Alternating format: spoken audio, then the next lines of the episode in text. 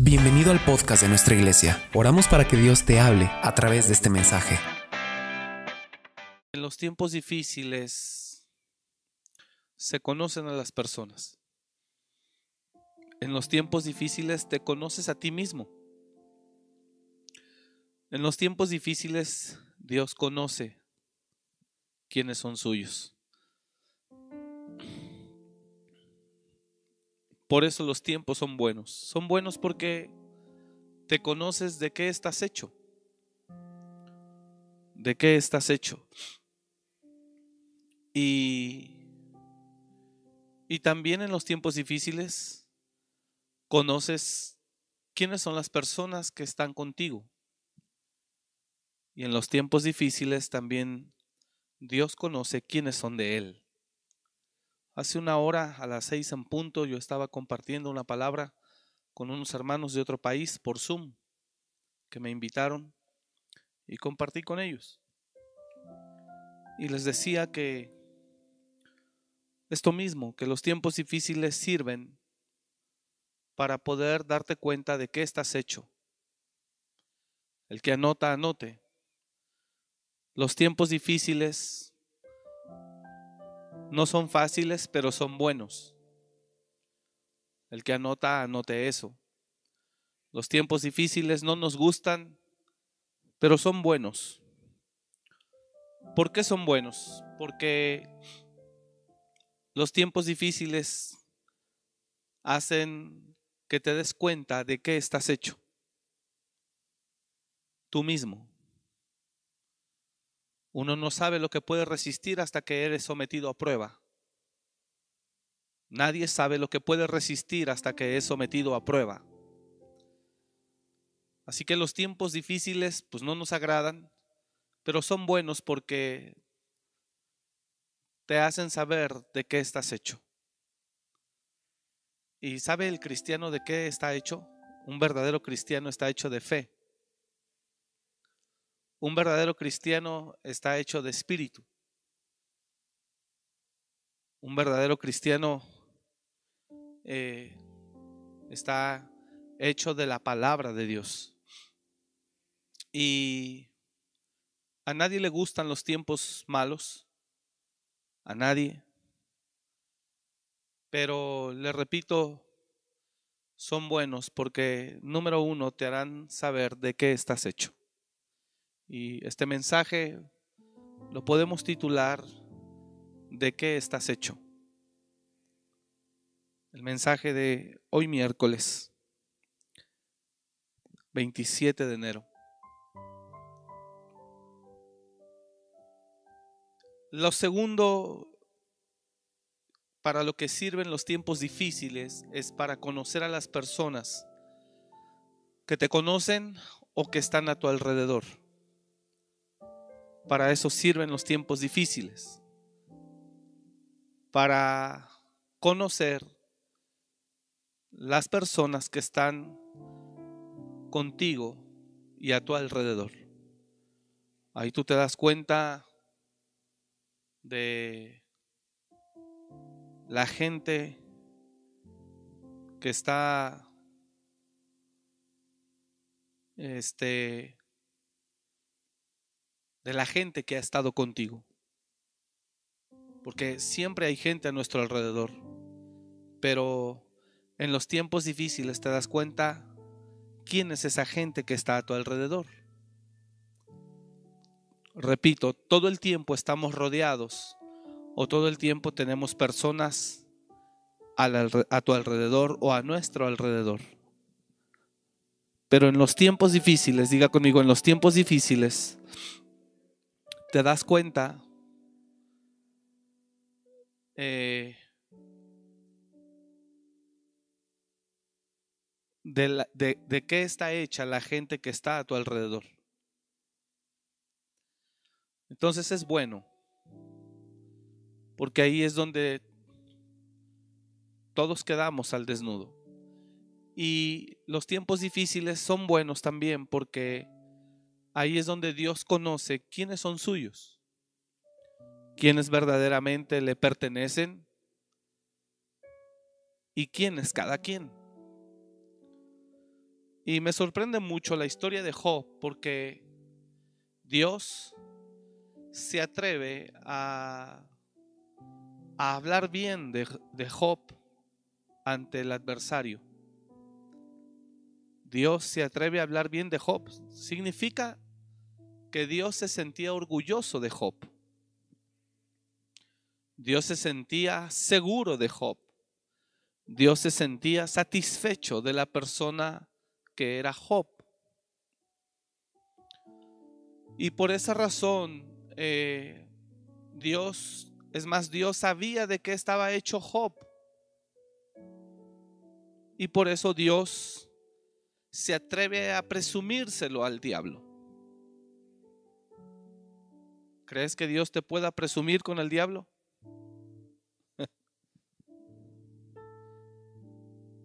Imagínese.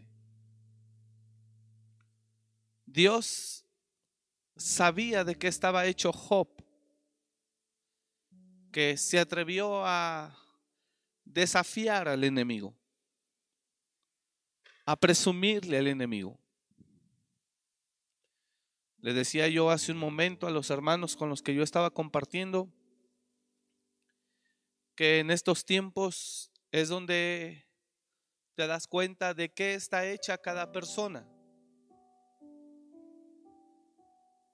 Eh, y quién es cada persona.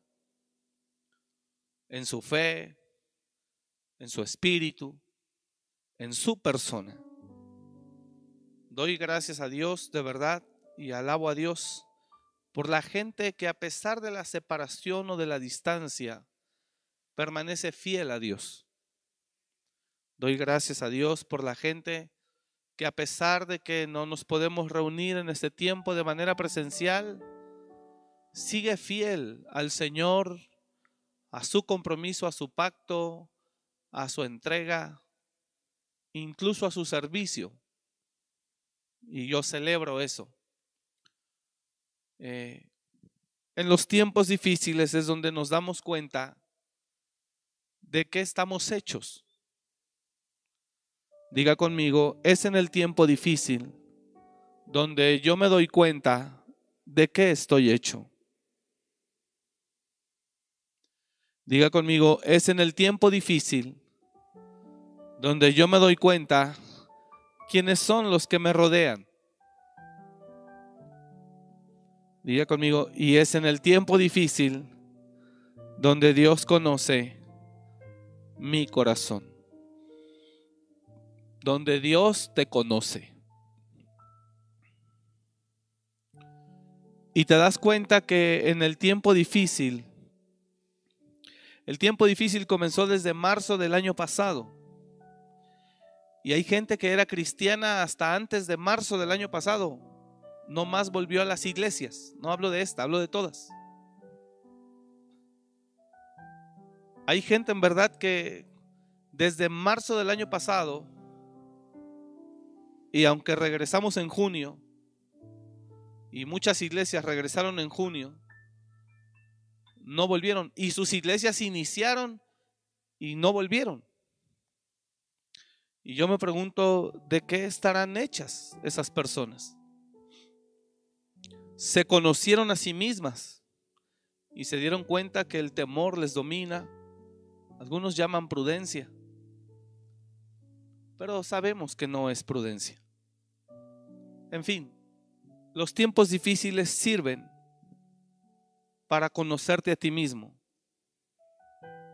para conocer a quien te rodea, de qué están hechas las personas que te rodean y para conocer y para que Dios conozca lo que hay en tu corazón. Para eso sirven los tiempos difíciles. Puede decir amén allá desde casa. Y Dios sabía de qué estaba hecho Job. Y Dios no perdió momento de decirle al diablo, ¿ya viste a mi siervo Job? Cuando le pregunta, ¿de dónde vienes y a dónde vas? Le dice, de rodear la tierra. ¿Ya viste a mi siervo Job? No hay otro como él. El Señor sabía de qué estaba hecho Job. Y no perdió oportunidad de decirle al diablo de quién era Job. ¿Qué podrá Dios decir de nosotros? ¿Sabrá Dios de qué estamos hechos? ¿Sabrá Dios lo que realmente hay en nuestro corazón? ¿Hasta dónde Dios podrá decir, aunque le quites esto o aquello, Él no renegará? ¿Qué podrá decir Dios de ti? ¿O qué tan seguro podrá estar Dios de ti? No sé si me estoy explicando. ¿Qué tan seguro, diga el que está a su lado, qué tan seguro podrá estar Dios de ti? Porque Dios estaba seguro de Job. Muy seguro. Y a Job le ocurrió una serie de tragedias. Yo he oído que hay familias que en este tiempo han perdido dos o tres seres queridos de una familia. Pero Job perdió todos sus hijos. Y perdió su posición económica. Algunos han perdido un ser querido. Dios sabía de qué estaba hecho Job, hermanos. La pregunta esta noche es, ¿de qué estamos hechos tú y yo? Puede preguntarse, ¿de qué estoy hecho? Y es en los tiempos difíciles donde usted se da cuenta de qué está hecho. ¿Cuánta gente, repito, ya no volvió? Desde marzo del año pasado. Dios es fiel y siempre tiene un remanente. Y como quiera nosotros estábamos llenos aquí, gracias a Dios. Dios es fiel y siempre tiene un remanente. Pero Dios trajo una iglesia nueva prácticamente a este lugar. Y antes de volver a cerrar, había gente aquí en las primeras filas alabando, adorando a Dios que yo jamás los había visto en mi vida. Dios siempre tiene un remanente y estuvimos desde que abrimos la iglesia eh, con los dos servicios inicialmente antes de la escuela llenos. Agradecemos a Dios por su fidelidad. ¿Cuántos dicen amén a eso? Porque es increíble que mucha de la gente que tú conocías ya no la ves más y dices, ¿de qué estaba hecho? Ese que me rodeaba o esa persona que me rodeaba o esa persona que estaba conmigo, que servíamos juntos, ¿de qué estaba hecho? Porque la iglesia siguió llena cuando regresamos, gracias a Dios. Recuerdo el primer servicio que abrimos, la fila daba hasta la vuelta de madero y para allá, más para allá de la tienda. Era impresionante la gente que quiso volver o que vino, que Dios trajo, pero te das cuenta de mucha gente que desde marzo pasado no volvió más y entonces te preguntas, ¿de qué estaría hecha esa persona? No sé si está acá. ¿De qué estaría hecha esa persona?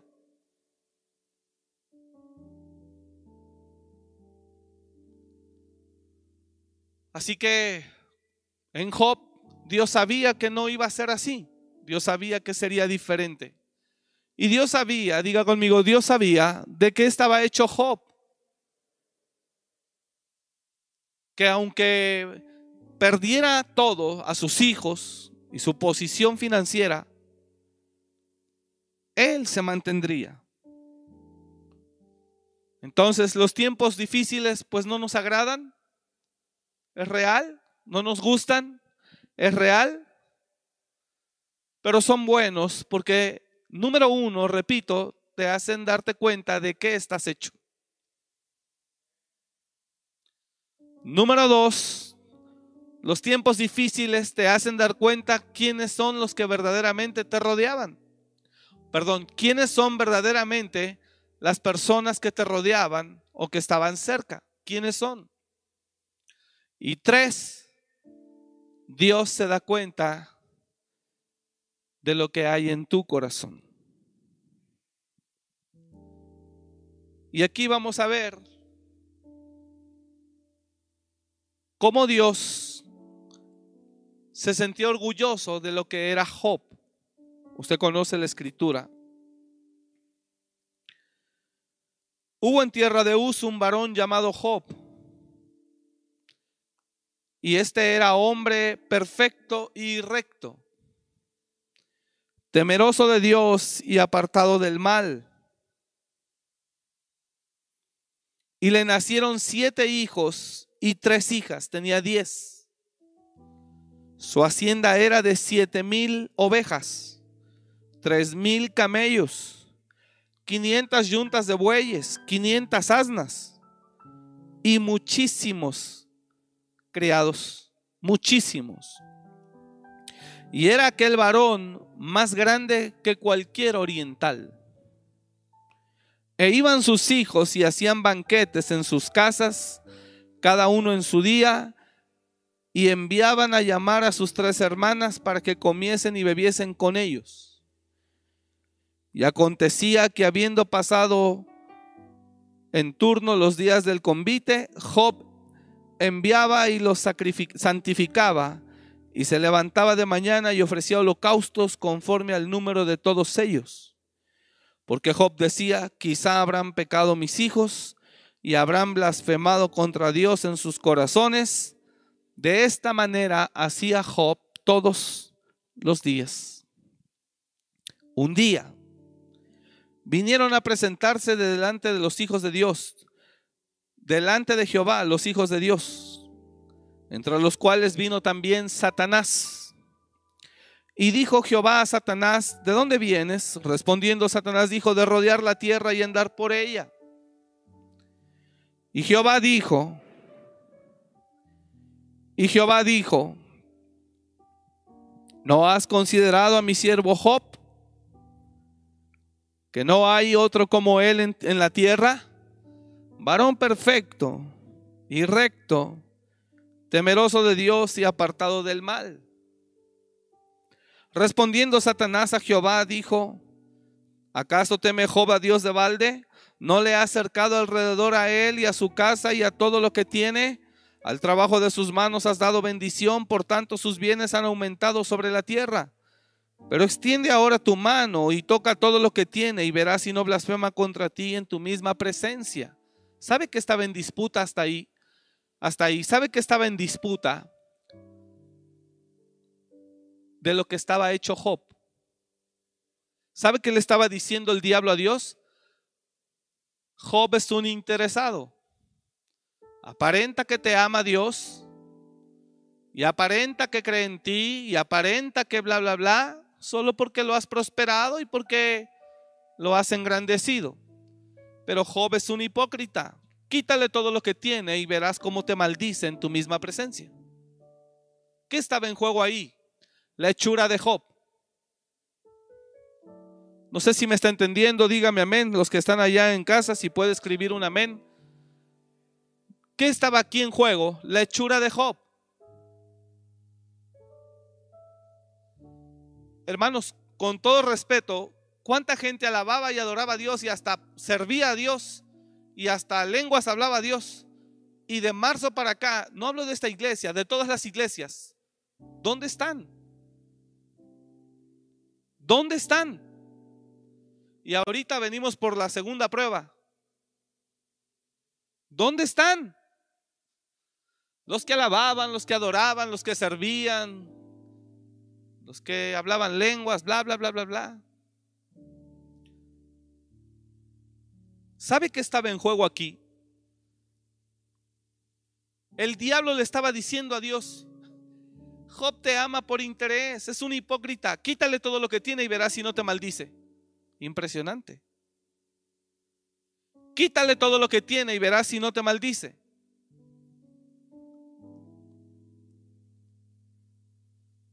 Diga conmigo, pero Dios sabía de qué estaba hecho Job. ¿Cuántos están aquí? Diga conmigo, pero Dios sabía de qué estaba hecho Job. Ahora la pregunta aquí es, ¿Dios sabrá de qué estás hecho? ¿Dios sabrá de qué está hecho usted?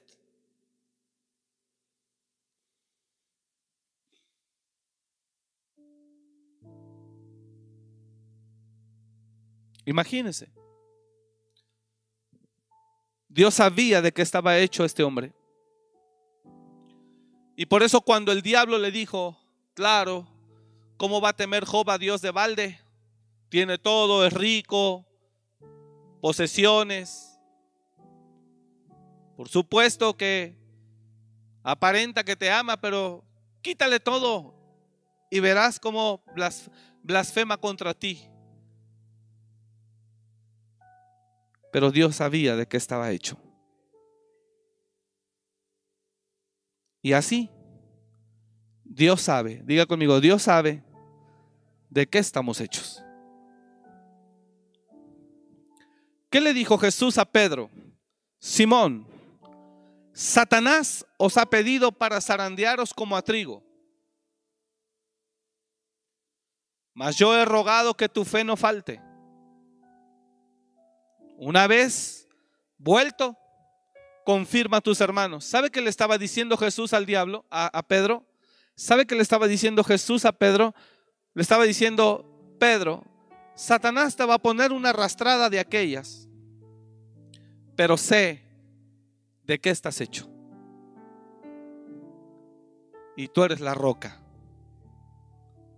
Una vez que vuelvas, ¿qué le está diciendo Jesús? Sé, sé que resistirás.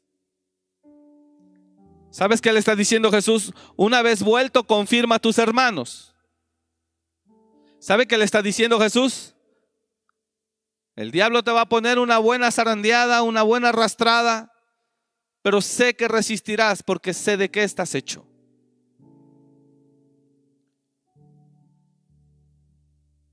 Así que cuando vuelvas, le dice Jesús, porque sé de qué estás hecho, cuando vuelvas, confirma, afirma a tus hermanos. Y perdóneme que le diga esto, pero en los momentos donde no hay peligro, aparentamos ser fieles a Dios. Aparentamos tener mucha fe. En verdad le digo algo, hay gente, hay gente que me ha encontrado en la calle, pastor, Dios le bendiga, qué gusto verlo. Me los he encontrado en la calle, en el banco, sobre todo en el banco. No he ido, pastor, pero no me pierdo ni una prédica. Así me decían. Ni una. Ahí seguimos, pastor. Amén, hermana.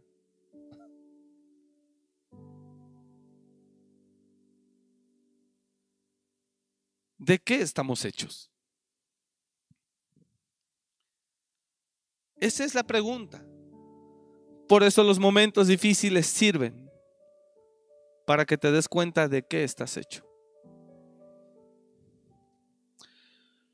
Yo recuerdo que cuando mis padres el año pasado se pusieron muy mal y que los llevamos al hospital y el médico me lleva aparte para que mi papá no oyera, imagínese. Me lleva a un cubículo aparte donde mi papá no escuchara. Mi papá ya estaba ahí con el oxígeno y me dice el médico, no le voy a garantizar nada, su papá viene muy mal. Vamos a hacer todo lo posible, pero pues no hay un tratamiento. Eh, ahorita está con el oxígeno, está estable, pero puede esto cambiar de un momento a otro. Así que pues se va a hacer lo que se pueda, si quiere despedirse de él, así me dijo. Y si viene alguien más con usted, pues para que se despidan. Eh, no sabemos, esperemos que sí, pero no sabemos si lo puedan volver a ver. Entonces esas palabras nos, nos probaron para darnos cuenta de qué estábamos hechos. Salí yo, hablé con mis dos hermanos, los mayores, y les dije, la situación es muy delicada. Tiene una invasión en los pulmones, creo que de un 80%. Y pues dice que viene muy mal. Y ahí uno de, mis hermanos me dice, ¿en serio? dije, sí, pues, es lo que está diciendo. Entonces lo van a llevar y ya no lo vamos a poder ver. Para que pues pasen a hablar con él, eh, lo animen y pues le digan que le eche ganas y acá lo vamos a esperar. Y así fue, entraron mis dos hermanos y uno menor que yo. Los cuatro hombres estábamos aquí. Y fue un momento difícil. Y yo se los entregué a Dios desde el momento que se fue mi papá. Cuando ya mi papá quedó hospitalizado, me habla la pastora y me dice, oye, ¿por qué no te llevaste a tu mamá? Le dije, ¿por qué? Dice, está muy mal. Y solo en esas dos horas mi mamá se puso también muy mal y solo regresé a casa por ella y la volví y para traerla también a hospitalizar a ella. Y lo mismo. Entonces, son momentos muy difíciles. Yo sé que Dios nos fortalece a todos en su misericordia. Eh, pero vivimos ahí, a Dios le plació dejárnoslos. Pero la realidad es de que fue Él. Yo estaba hecho a la idea. Dios mira y sabe de qué estamos hechos cada uno. Y en verdad, hermanos, qué triste que pudimos haber alabado a Dios antes de este tipo de luchas que se están viviendo en el mundo y cuando se presentan estas luchas, simplemente nos hemos apartado. Imagínense con una persecución real. Imagínense con una situación sumamente mayor o más difícil que esto que se está viviendo. Gente moviéndose más en la carne y en la mente que en la fe y en la confianza. Dios estaba seguro de Job. Y cuando el diablo, repito, para avanzar, le estaba diciendo, Job es hipócrita, dice que te ama y que está contigo porque le tienes todo bueno, lo has prosperado, en todo lo que hace prospera, bla, bla, bla. Pon su mano sobre él, permite que yo lo toque y verás si no blasfema en tu misma cara. Pero Dios sabía, diga otra vez conmigo, pero Dios sabía de qué estaba hecho.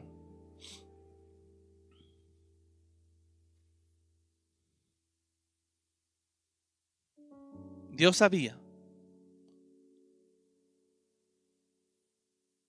Así que los tiempos difíciles no son para huir, ni para correr, ni para esconderse.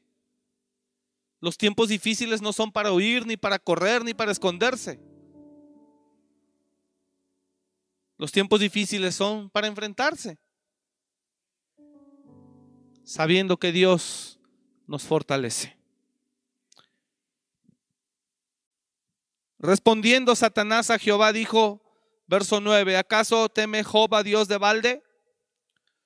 ¿No le ha acercado alrededor a él y a su casa y a todo lo que tiene? Al trabajo de sus manos has dado bendición. Ese verso 10 no le ha acercado alrededor a él y a su casa significa, pues es que no dejas que nadie lo toque. No dejas que nadie levante mano contra él, como Dios tiene control de todo, ¿verdad?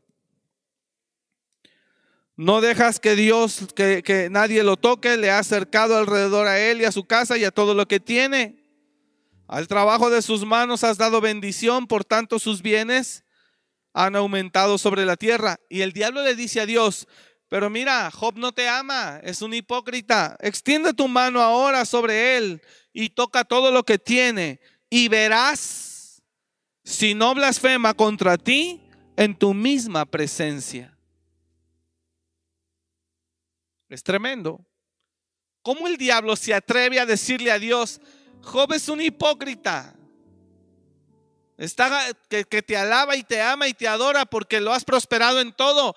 Quítale todo. Dame chance de quitarle todo y verás si no blasfema delante de ti en tu misma cara. ¿Sabe qué le estaba diciendo Dios, el diablo a Dios? Job no está hecho de lo que crees.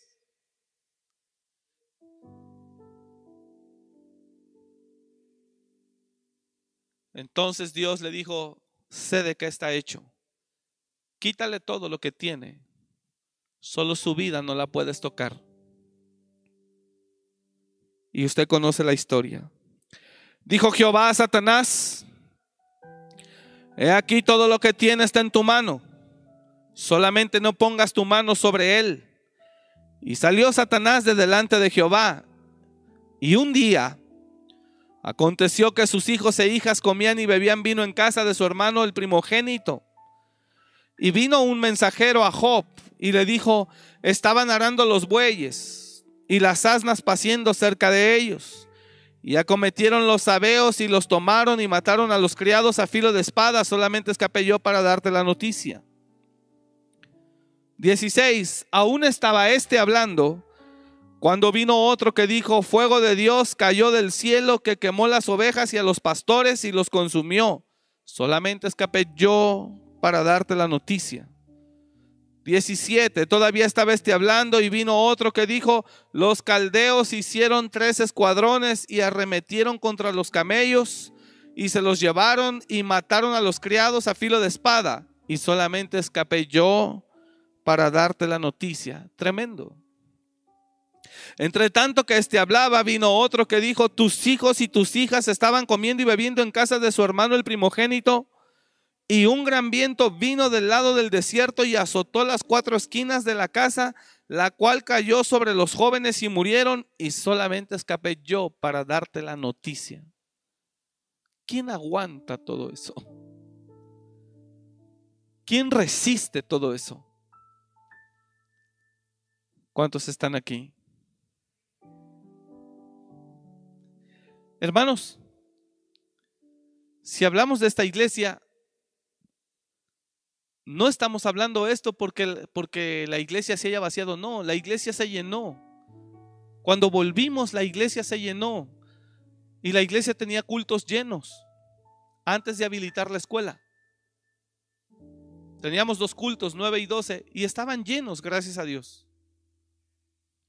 No estoy hablando esto porque la gente no haya vuelto. Y yo estoy aquí reprochando, ¿dónde está? No, no, no, no, no. Dios en su misericordia trajo otra gente y la iglesia estaba llena. Yo estoy hablando verdaderamente para que reflexionemos que decíamos o decimos que somos cristianos, pero ni siquiera sabemos de qué estamos hechos. En verdad hay gente que no volvimos a ver, no hemos vuelto a ver. Y no estoy diciendo porque la iglesia está vacía, no, la iglesia está llena. Pero yo digo, ¿de qué estabas hecho?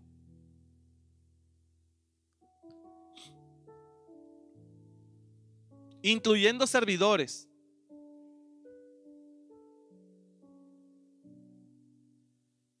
Incluyendo servidores que durante la pandemia, cuando ya llegó el tiempo de volver, hasta dijeron, este, no me siento bien para servir. ¿Qué estuvieron haciendo toda la pandemia? Imagínense todo lo que le vino a Job. En un día dice, no terminaba una noticia de, terminarse, no terminaba una noticia de darse cuando ya venía la otra. Y solo escapé yo para darte la noticia. Y solo escapé yo para darte la noticia. Y solo escapé yo. Y se, se llevaron las ovejas, los camellos, las asnas. Murieron los pastores, murieron sus hijos. La casa se cayó. Impresionante todo lo que le ocurre. Es impresionante todo lo que le ocurre. Tremendo. Vienen los tiempos difíciles, nos damos cuenta de qué estamos hechos.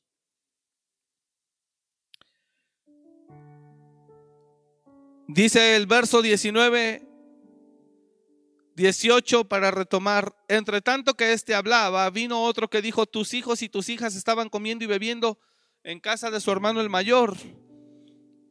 Y un gran viento vino del lado del desierto y azotó las cuatro esquinas de la casa, la cual cayó sobre los jóvenes y murieron. Y solamente escapé yo para darte la noticia. 20. Entonces Job se levantó y rasgó su manto y rasuró su cabeza y se postró en tierra y adoró. ¿de qué estaría hecho Job? Y todavía dice Job, desnudo salí del vientre de mi madre y desnudo volveré allá. Jehová dio y Jehová quitó. Sea el nombre de Jehová bendito. Tremendo. ¿Cuántos dicen amén a eso? Tremendo.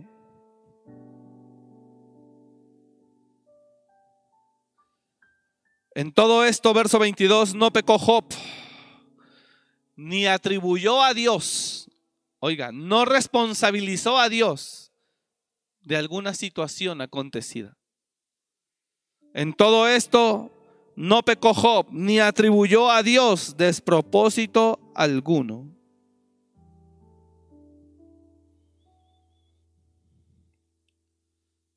¿Qué ocurre en el capítulo 2?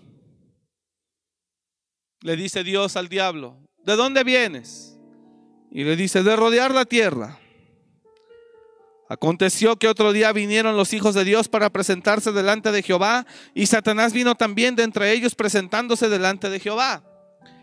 Y Jehová dijo a Satanás, ¿de dónde vienes? Respondió Satanás a Jehová y dijo, de rodear la tierra y de andar por ella. Y Jehová dijo a Satanás, ¿no has considerado a mi siervo Job? Que no hay otro como él en la tierra, varón perfecto y recto, temeroso de Dios y apartado del mal. Y mira lo que dice, y que todavía, y que todavía retiene su integridad, aun cuando tú me incitaste contra él para que lo arruinara sin causa.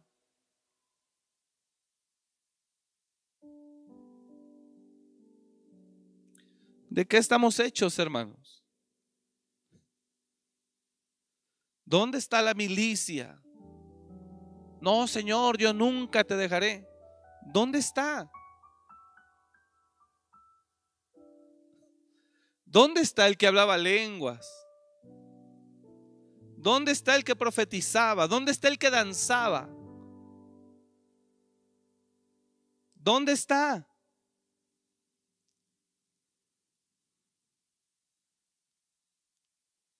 Respondiendo Satanás dijo a Jehová, piel por piel, todo lo que el hombre tiene dará por su vida.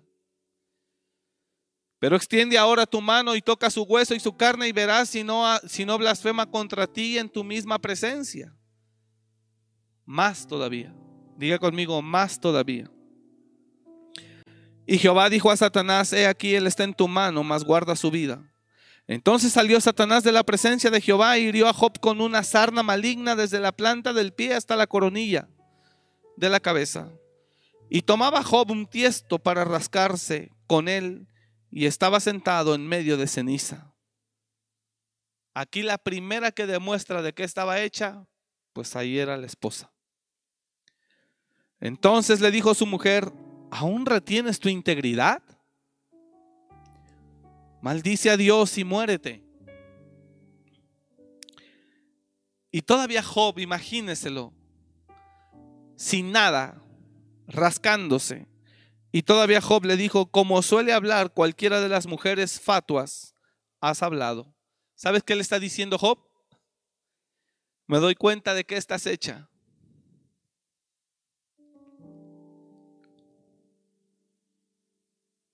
¿Qué? Así le dijo, ¿qué? ¿Recibiremos de Dios el bien y el mal no lo recibiremos? En todo esto no pecó Job con sus labios. Hasta ahí. Los tiempos malos sirven para que te des cuenta de qué estás hecho. Dos, los tiempos malos sirven para saber de qué está hecho el que te rodea. Y aquí Job vio de qué estaba hecha su mujer. En los tiempos malos te das cuenta, en los tiempos malos te das cuenta de qué estás hecho. Y en los tiempos malos te das cuenta de qué están hechos los que te rodean. Maldice a Dios y muérete, le dice esa mujer. Y él le contesta, como cualquier mujer tonta has hablado. Como cualquier mujer interesada has hablado. ¿Qué? ¿Recibiremos lo malo, lo bueno de Dios únicamente y lo malo no? En todo esto no pecó Job con sus labios. ¿Dónde están los que te rodeaban? ¿Dónde están los que te acompañaban? ¿Dónde están los que eran uno? ¿De qué estaban hechos los que eran uno contigo? Los tiempos malos sirven para esas dos cosas. Ver de qué estás hecho y ver quiénes son los que te rodean. Y número tres, para mirar Dios, lo que hay en tu corazón, si lo amas o no, si le perteneces a Él o no. Así que estos tiempos, hermanos, son muy difíciles. Eso es real. Estos tiempos son difíciles, pero son buenos. Porque te das cuenta de lo que ya mencioné. ¿Qué le quiero aconsejar? ¿Qué le quiero aconsejar? Demuéstrale a Dios en los tiempos malos que usted lo ama. Demuéstrale a Dios en los tiempos malos que usted sigue creyendo en Él. Demuéstrale a Dios en los tiempos malos que su confianza sigue estando en Él. Demuéstrale a Dios en los tiempos malos que usted sigue alabándolo a Él y glorificándolo a Él, aún en la pérdida de un ser querido, que muchos están lamentablemente viviendo o estamos atravesando. Demuéstrale a Dios que usted lo ama. Demuéstrale a Dios que usted está seguro en Cristo, en su identidad como hijo de Dios, como cristiano. Demuéstrele al Señor que usted está firme a pesar de la tribulación, de la angustia. Demuéstrele al Señor que usted lo ama con todo su corazón, aunque la higuera no florezca. Demuéstrele a Dios que usted lo ama a Él con todo su corazón, aunque no haya fruto. Aunque las ovejas sean quitadas de la majada. Aunque los labrados no den mantenimiento. Demuéstrele a Dios que usted lo ama. Demuéstrele al Señor, aunque no pueda, que usted sabe ser uno con Él. Uno en Cristo. Demuéstrale al Señor que aunque usted está a distancia, usted mantiene su comunión con Él, su fidelidad a Él, su vida de intimidad y de oración con Él, su devoción a Él, su fe en Él, sus ojos puestos en Él. Demuéstrele al Señor en este momento difícil que usted está firme en la roca. Eso es lo que sirve el momento. para demostrar, demostrar, demostrar. Le digo algo, yo no lo haría, y lo voy a hablar muy, perdóneme que lo hable así, pero yo no lo haría. Hay gente que cerramos la, iglesia por la pandemia en marzo del año pasado. Mire, cerramos la iglesia en marzo del año pasado marzo, abril, mayo, junio. Casi cuatro meses. Abrimos en junio a mitad de año, a mitad de junio. Y quiero decirle esto, desde junio hasta diciembre, porque todavía el 31 de diciembre hicimos nuestro último culto. Bueno, el 3 de enero hicimos nuestro último servicio. Desde junio hasta diciembre son seis meses más. Hay gente que no volvimos a ver. Es más, no la hemos vuelto a ver. Y dices tú, ¿dónde están? ¿Dónde están? ¿O dónde se fueron? Bueno, ya no volvieron. O al menos hasta hoy, pues no habían vuelto. Y en estos días pasados, y, y aún en noviembre, diciembre, sin venir a la iglesia, te consultaban por teléfono, mensajes, preguntas, atención. Cuando ya todos estábamos aquí alabando y adorando a Dios. Yo no lo haría. Yo no lo haría. ¿Por qué? Porque no, no creo que sea correcto. Si tú eres parte de, tienes que demostrar que lo eres.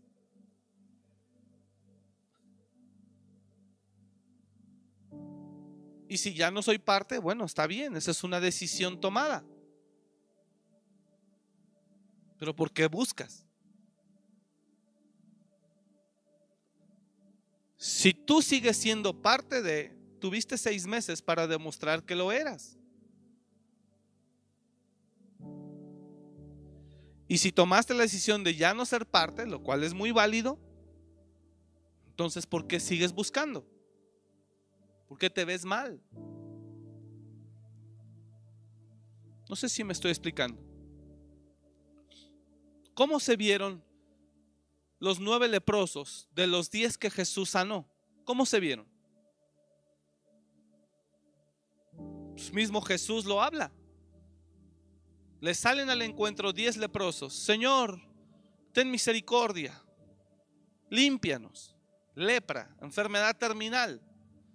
Lepra, enfermedad terminal 10. Jesús da la orden y les dice, vayan a la iglesia a cumplir con lo que corresponde conforme a la ley. Y dice la Biblia que mientras iban fueron limpiados. Mientras iban, diga conmigo, mientras iban fueron limpiados. De esos diez solo regresó uno. Regresó uno a decirle, gracias Señor. Gracias. Y cuando viene ese uno, le dice a Jesús, gracias. Jesús en lugar de decirle de nada, Jesús se acuerda que no era uno, que eran diez. ¿Cómo se vieron esos nueve ante Jesús? Dígame. ¿Cómo se vieron? ¿Cómo se vieron? Imagínate, ¿se vieron, qué te gusta, ingratos?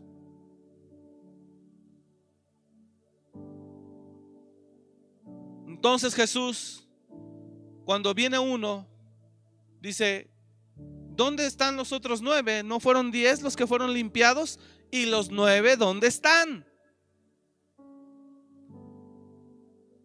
Mira, no te veas mal si tomaste la decisión de ya no ser parte de, de un movimiento, de un grupo, está bien. Si antes eras verde y ahora eres rojo, está bien. Pero ya eres parte de otro grupo. Pero si no, si tú te consideras parte del mismo grupo, entonces ¿por qué no lo has demostrado? Tuviste seis meses para hacerlo.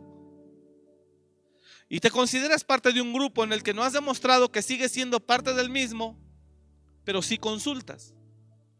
Y yo sé que es un asunto en el que nosotros estamos para servir y a ninguno lo he dejado sin responderle. Pero te ves mal. Es lo que mismo Jesús dijo. ¿Dónde están los otros nueve? Y los otros nueve que no fueron diez, dice la escritura. Si tiene el texto ahí, me ayuda. Respondiendo Jesús dijo, ¿no son diez los que fueron limpiados? ¿Por qué Jesús dice eso, hermanos? ¿Y los nueve dónde están? Jesús entiende por lógica humana que debieron haber vuelto los diez si los diez fueron limpiados.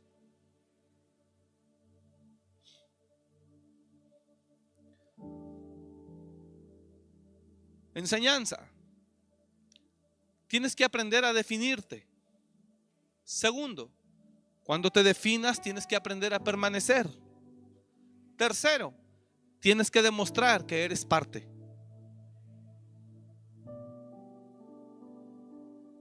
Número uno, defínete.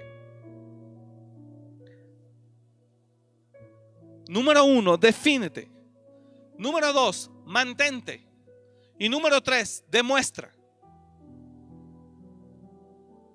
Porque si no, te ves mal. Te ves mal.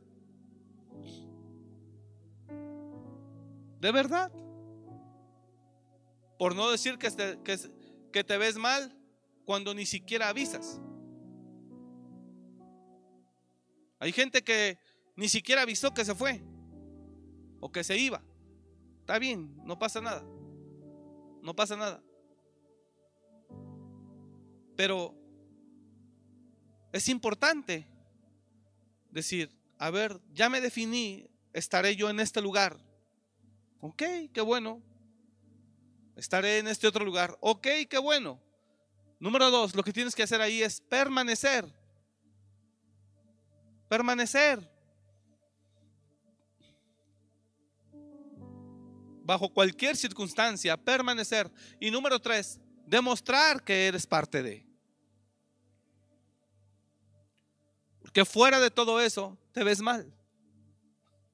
Te ves mal que te ven aquí, te ven allá, te ven aquí, te ven allá. Te ves mal. Que eres como una persona que se hace para donde para donde las cosas corran mejor. Eso sí es hipocresía. Eso sí es infidelidad. ¿Y por qué yo le estoy enseñando esto? Porque tienes que aprender a ser fiel. Tienes que aprender a ser una persona recta, a una persona definida, una persona firme, convincente, una persona de carácter y firmeza en su actuar, en su acción, en su proceder, en su vivir. Esa es la gente que Dios estima. Por eso Jesús descalificó a los nueve.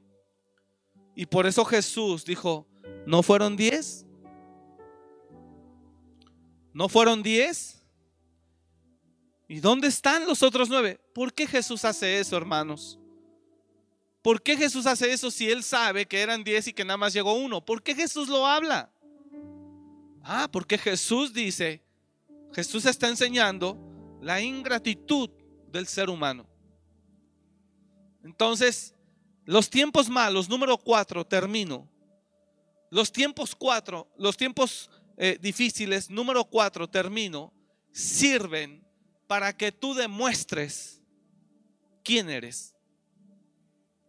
No es lo mismo para que te des cuenta de que estás hecho. El número cuatro sirve para que tú demuestres de qué estás hecho. Para que tú demuestres quién eres. Hay gente que, pastor, me envió un mensaje, deposite mi diezmo.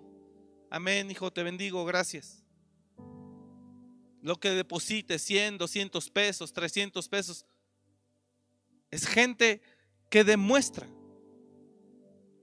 Tú tienes que demostrar quién eres. Una cosa es darte cuenta de que estás hecho y otra cosa es demostrar quién eres. Porque fuera de ese entorno te ves mal. Me contaba un pastor de un hermano copastor, un hermano copastor de su iglesia, que cuando ya les tocó volver, que el pastor principal dijo, hermanos, estamos listos para regresar, amén, aleluya. El copastor anduvo diciendo por allá a todas las familias que él no estaba de acuerdo y que él no iba a volver. Y se aventó tres meses y medio sin volver. Imagínense, en otro país, el copastor. No, yo no voy, yo no estoy de acuerdo. Ya teniendo la legalidad para volver, autorización de las autoridades. Y no volvió. Y como a los tres meses y medio le cayó el 20 y vuelve y pide perdón al pastor principal. ¿Quién? Estamos hablando de un príncipe que hizo eso, un copastor. Que primero anduvo diciendo de varios, no, no, no, eso es una imprudencia, yo no estoy de acuerdo, yo no voy a volver, no voy a arriesgar a mi familia, bla, bla, bla. A los tres meses y medio, él vuelve y pide perdón al pastor. Pero mientras todos los que él ya les dijo, No sé si me está entendiendo. Te ves mal. ¿De qué está hecho el cristiano?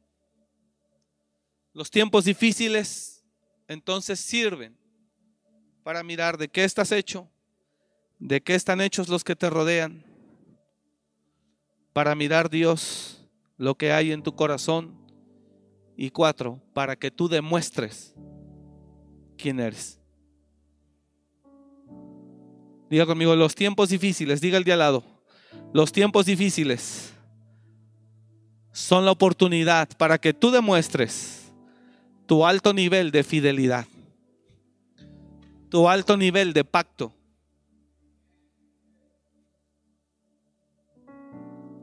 No sé si entiende el cuarto del primero, que es diferente. El primero, tú te das cuenta de qué estás hecho, tú. Pero el cuarto, tú ves el tiempo difícil para demostrar tu alto nivel de fidelidad. Eso es a lo que voy. En el cuarto tú estás demostrando quién eres.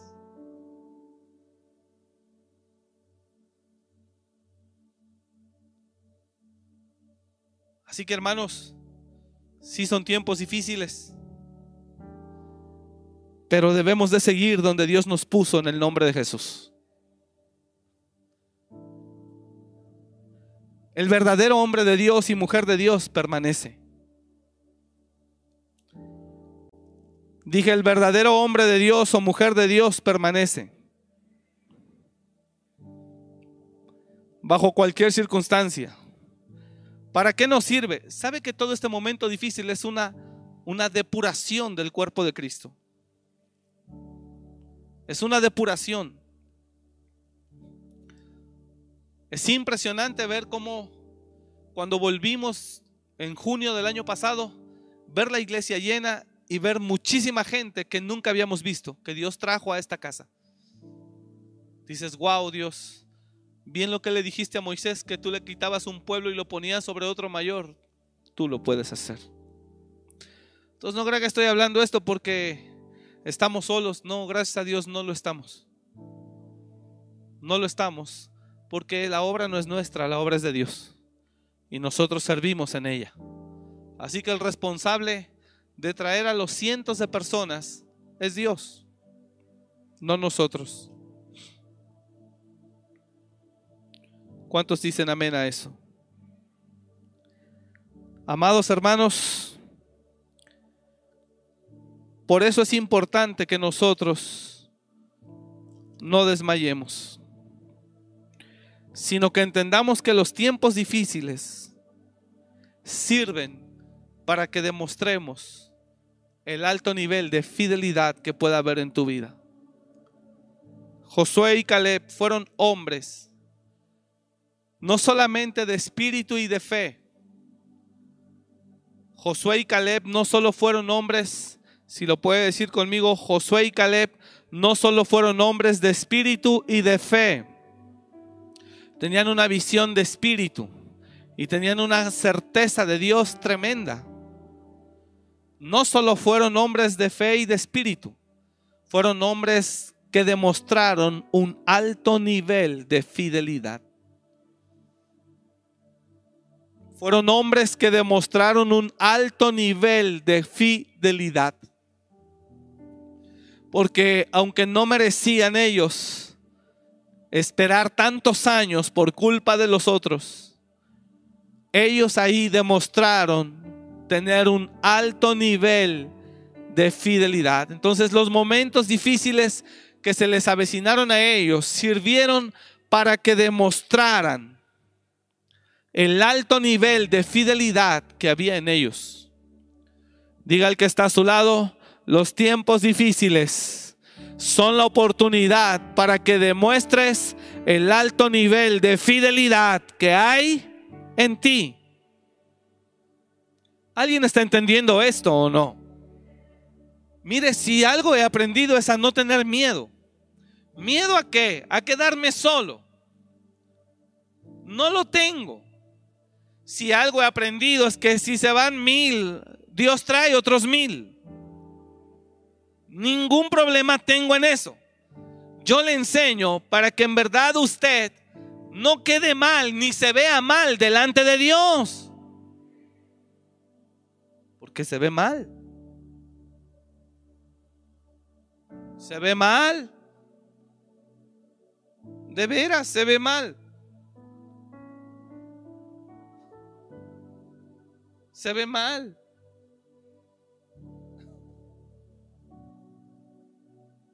Se ve mal.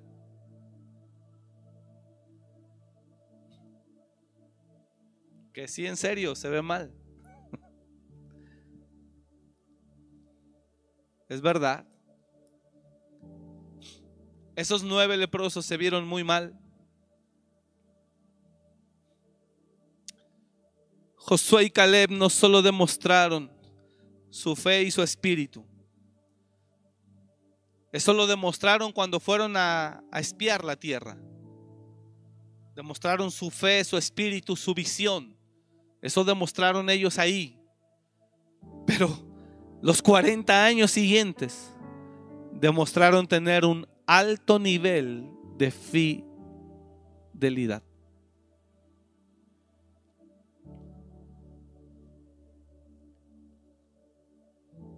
Fidelidad. Así que iglesia, tienes que aprender a permanecer. Defínete. Diga al de al lado, defínete. Permanece y demuestra. Defínase. ¿A dónde va a pertenecer? ¿Con los rojos, con los verdes, con los blancos, con los amarillos, con los azules? A donde usted quiera. Defínase. Dos. Permanezca. Permanezca. Porque se ve mal que ande de aquí para allá. Permanezca. Ya se definió, ahora permanezca. Una vez que permanezca, demuestre que es parte de. Demuestre. Y Dios le honrará. Y Dios le honrará. Dice la escritura.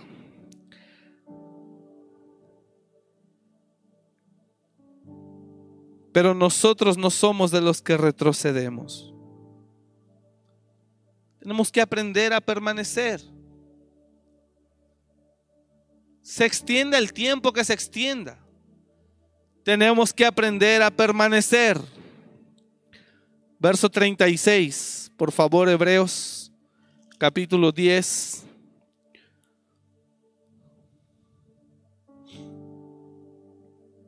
Verso 35, no perdáis pues vuestra confianza que tiene grande galardón. Porque os es necesaria la paciencia, para que habiendo hecho la voluntad de Dios, obtengáis la promesa. Porque aún un poquito, y el que ha de venir vendrá y no tardará. Mas el justo vivirá por fe. Y si retrocediere, no agradará a mi alma. Es que te ves mal. ¿Sí está entendiendo lo que estoy hablando? Te ves mal, que te vas. No saben si sí perteneces, si eres parte o no, pero cuando necesitas algo buscas. Te ves mal. Le enseño, se ve mal.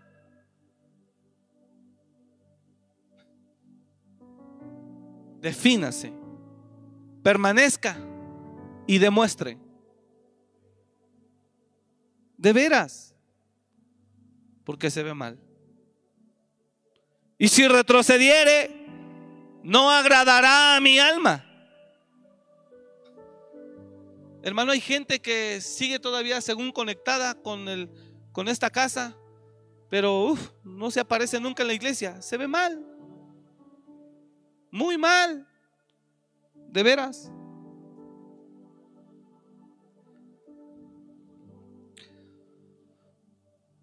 Y si retrocediere no agradará a mi alma.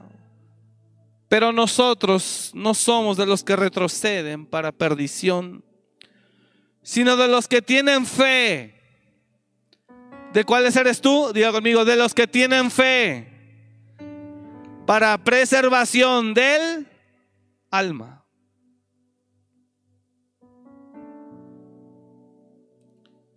Así que el mensaje esta noche se llama por eso, ¿de qué estamos hechos? ¿O de qué estás hecho? Doy gracias a Dios por la gente que a pesar de esta adversidad, tribulación, lucha que se está viviendo en todos los sentidos, sigue. Bendigo la vida de ellos. Se ven bien. Diga al de al lado, ¿Te ves bien? Claro, hermanos. Y no porque me vengan a servir a mí. Le confieso algo. Yo fui parte de una iglesia en algún momento de mi vida. Jamás me rajé. Jamás me rajé. Y aunque me tuviera que ir caminando a mi casa, pero no me rajé. Y hoy puedo decirlo que agradezco a Dios que me dio la fuerza para permanecer. Y también puedo decir que fui fiel. Mientras Dios me puso en un lugar, ahí permanecí. Ahí permanecí hasta que Dios me llevó a una transición. Porque en verdad se ve uno mal. Que solo cuando necesita busca. Se ve mal. Y yo quiero evitarle esa vergüenza. defínase. Permanece una vez que ya te definiste y demuestra que eres parte de. Hágalo. Y cuando nos volvamos a ver presencialmente, si Dios así lo concede, será un placer verlo. Y será un honor. ¿Sabe que para los soldados, de acuerdo al rango, era la demanda de tener gente o pelear con gente de su mismo rango? Y siempre es un honor pelear con gente cabal. Y siempre es un honor servir con gente cabal. Siempre es un honor caminar con gente cabal, siempre. Así que cuídate de no verte mal, de no ser una persona que nada más es conveniente. Si ve que acá le pueden ayudar, para allá corre. Si ve que acá le pueden ayudar, para acá corre.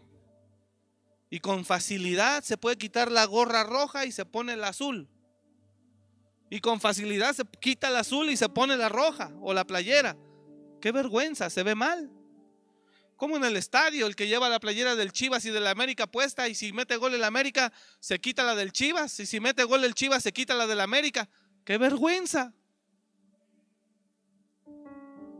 Tienes que aprender, si le vas al Morelia, pues aunque esté en segunda división, sigue leyendo al Morelia. ¿Por qué te ves mal? Que ahora que el Morelia descendió ya le vayas a las poderosas chivas. Pero es real. Defínete, diga el de al lado, defínete. Sé firme o mantente, permanece. Permanece en el lugar y demuestra que eres parte del lugar. Fuera de eso, siempre es un honor servir con gente al lado. Cabal. Que sea el tiempo que sea, está ahí. ¿Cuántos dicen amén a eso? Perdóneme que le diga esto, hermano, es fuertecito, pero es la verdad. Jesús lo dijo, ¿dónde están los otros nueve? ¿Dónde? Así que entonces aprenda estos tiempos malos sirven para ver de qué estás hecho. Dos, para ver de qué están hechos los que te rodean. Porque si no se ven mal, Tres, para que Dios mire tu corazón, lo conozca. Y número cuatro, los tiempos difíciles sirven para que demuestres tu alto nivel de fidelidad. Para eso.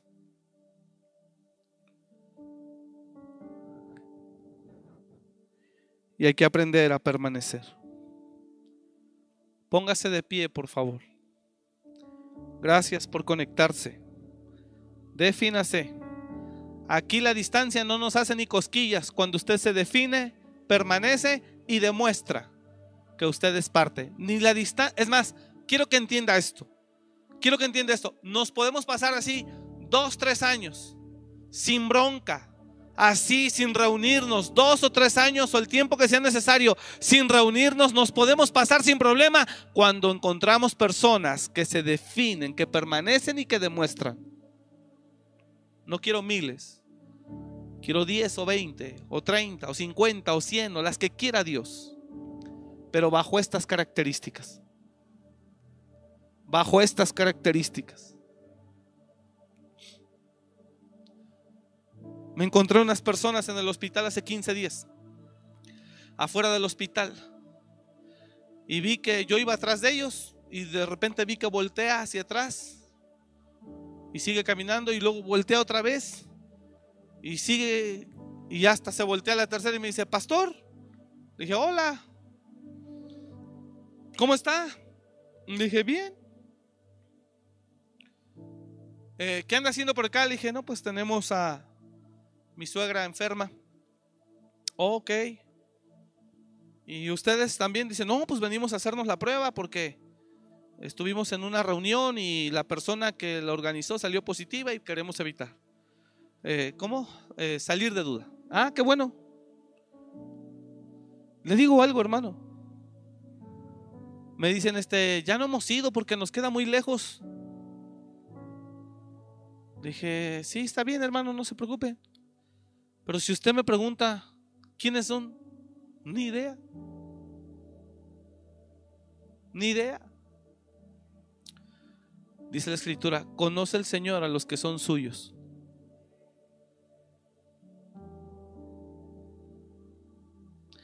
Y en los tiempos difíciles te das cuenta quién es. Así que hermano, échele ganas para no vernos mal. Porque en verdad es feo verse mal. Es feo. Échele ganas. Defínase qué playera va a traer puesta. Tráigame una playera roja o verde o azul, dos de dos colores. Aquí desnúdense los pastores, por favor, tráiganme su camisa. Tráiganme su camisa. Esa floreada, hijo, tráemela, esa. Que al fin estás detrás de cámaras, esa, esa, estás detrás de cámaras, nadie la ve, nadie te ve. Y aquí las pastoras no creo que abran puertas. No, pero yo quiero la blanca, la blanca que traes ahí. ¿Por qué te ves mal? Gracias. Falta otra. Playera. Playera. Sí. Sal de las cámaras porque si no, este, todas tus fans van a gritar y van a abrir puertas. Esa, esa, hijo, dámela, dámela. Sí, dame esa. Es muy simple, hermanos. Esto es muy simple y solamente es para ilustrar lo que ya le hablé. Gracias. Defínete. Permanece y demuestra que eres parte. Eso es todo. Defínete. Permanece y demuestra que eres parte de lo que decidiste ser. Porque fuera de ese concepto te ves mal. De veras. Yo veo mal que abrimos desde junio del año pasado, medio año, agosto, septiembre, octubre, noviembre, diciembre, medio año. Junio, julio, agosto, septiembre, octubre, noviembre, diciembre. Ya no volví a ver a muchos hermanos. Y en octubre, noviembre me hablaban para preguntarme y hasta para pedirme citas. Y digo, hermano, pues estamos aquí en la iglesia. ¿Por qué no han venido? Ahora dijeron ustedes son gente de 70, de 60, corren riesgo. Totalmente de acuerdo. No, estoy hablando de personas pues no tan grandes como nosotros. Tienes que definirte y después tienes que permanecer. Y para, para que el mundo sepa que tú permaneces, tienes que demostrar. Si es rojo, pues entonces ponte la roja. Y sé firme. Y ahí mantente. Demuestra tu fidelidad. Si es gris o negra o pálida, pues gris. Porque nos vemos mal. Nos vemos mal inclinándonos siempre hacia donde nos conviene. Te ves mal. Mira lo que dice Job 22, 28. Determinarás a sí mismo una cosa y te será firme y sobre ella resplandecerá luz en tu camino. Cuando las personas se logran definir, logran permanecer y demuestran que son parte de, resplandecerá luz. Ahí está. Pega el texto, por favor. Job 22, 28. Determinarás asimismo una cosa. Determinarás asimismo una cosa. Y te será firme. defines, permaneces. Resultado, luz en tu camino. Determinarás asimismo una cosa y te será firme. Y te será firme. Siguiente. Resplandecerá luz en tu camino.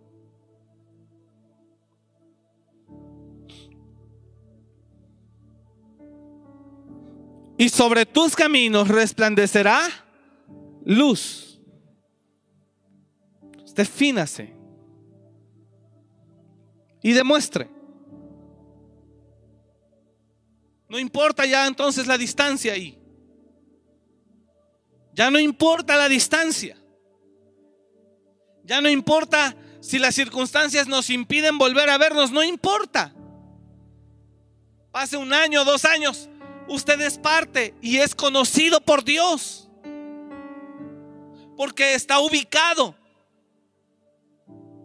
Porque pertenece a. Porque está en un lugar donde pertenece. Así funciona. Así que usted elija si es verde, verde, o si es roja, roja, o si es azul, azul, la que usted quiera. Pero hágalo. Porque si no se ve mal. Gracias muchachos. Roja o gris. Usted decide.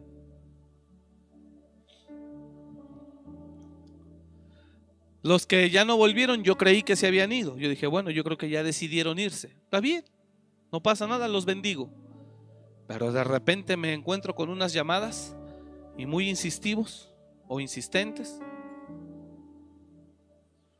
Y de repente mensajes, el que yo creía que ya no pertenecía, que ya no había vuelto, que ya no era parte. Obvio, se ve mal.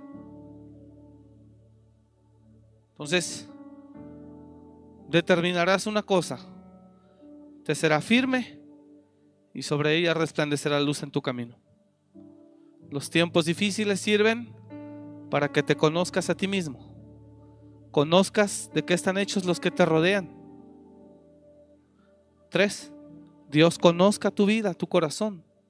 Y cuatro, para que demuestres, para que demuestres tu alto nivel de fidelidad. Demuéstrale a papá Dios de qué está hecho usted. Dije, demuéstrale a papá Dios de qué está hecho usted. Y aunque pierda los hijos, los ganados, las ovejas, las, los camellos, las asnas, lo que pierda, adorará a Jehová. Y podrá decir, desnudo salí del vientre de mi madre y desnudo volveré. Jehová dio, Jehová quitó, bendito sea su nombre. Ahí demuestras que estás hecho de una pieza, que verdaderamente eres recto. Pero no lo contrario. Me voy sin avisar nada, pero cuando ocupo vengo. No, defínase. Defínase, porque se ve mal. Padre, bendecimos tu nombre esta noche. Y te damos gracias en el nombre de Jesús. Gracias porque nos has llamado a ser parte de un propósito. Y porque tú, Señor, por tu gracia, nos has sostenido. No es por nosotros. Es tu gracia que nos ha sostenido, pero nosotros hemos decidido permanecer y tú nos has fortalecido para poder permanecer, lo cual te lo agradecemos. Diga conmigo, gracias Señor. Gracias Padre, en el nombre de Jesús. Gracias Señor. Abra sus ojos y míreme antes de despedir. En las guerras y en las batallas, siempre para los soldados era un honor morir al lado de su general, al lado de su capitán y para el general y el capitán era un honor morir junto con sus soldados. ¿Sabe por qué? Porque eran gente leal y ley entre ellos mismos. Eran gente leal y ley entre ellos mismos. Hoy en este mundo se mueve muchísimo. No sé si usted se ha percatado o no, pero en este mundo se mueve muchísimo el interés. Muchísimo. La gente no le importa verse mal con tal de obtener un beneficio. No le importa quedar mal, faltar a su palabra. No le importa faltar a su palabra. No le importa faltar a su palabra con tal de inclinarse hacia donde le convenga. Qué triste es eso. Qué triste es eso. Tremendo. Pero era un honor siempre a los soldados les era un honor morir con su, con su capitán. Y al capitán en la batalla le era un honor morir con sus soldados. Porque eran gente leal entre ellos mismos, fieles, que permanecían aun cuando la guerra, ellos sabían que por probabilidad la tenían perdida. Imagínense eso. Aun cuando ellos sabían que la guerra por probabilidad la tenían perdida. Eran 100 contra 10 mil. Un ejemplo. 500 mil contra un millón. Aunque ellos sabían por probabilidad que la guerra la tenían perdida, ellos iban a la muerte con honor. Iban a la muerte con entrega, con fidelidad, con lealtad. Y eso es algo que el ser humano de este siglo XXI no tiene. El ser humano no le importa traicionar, ser desleal con tal de ir a donde más le convenga. Y eso en verdad es una hipocresía. Se ve mal. ¿Puede decir amén? Así que aprenda a ser uno. Y ya no importa la distancia. Usted sabe quién es y a dónde pertenece. Y lo demuestra en el nombre de Jesús. Gracias Padre. Bendecimos tu nombre esta noche. Y te doy gracias por tu iglesia que permanece fiel. Los bendecimos a todos en el nombre de Jesús. Y yo declaro que esta palabra alinea los corazones. Esta palabra nos lleva a definirnos en el nombre de Jesús y nos lleva, Señor, a permanecer. Gracias, Padre, porque tú eres bueno. Te damos toda la gloria y toda la honra en el nombre de Cristo Jesús y te alabamos y te adoramos porque tú eres digno de alabanza. Gracias Señor. Permítenos el día viernes volver a estar aquí conectados para poder ser uno contigo sin importar la circunstancia y sin importar la distancia. Gracias Señor. Gracias por escuchar este mensaje. Comparte y suscríbete. Para más información de nuestro ministerio visita www.amoryrestauracionmorelia.org.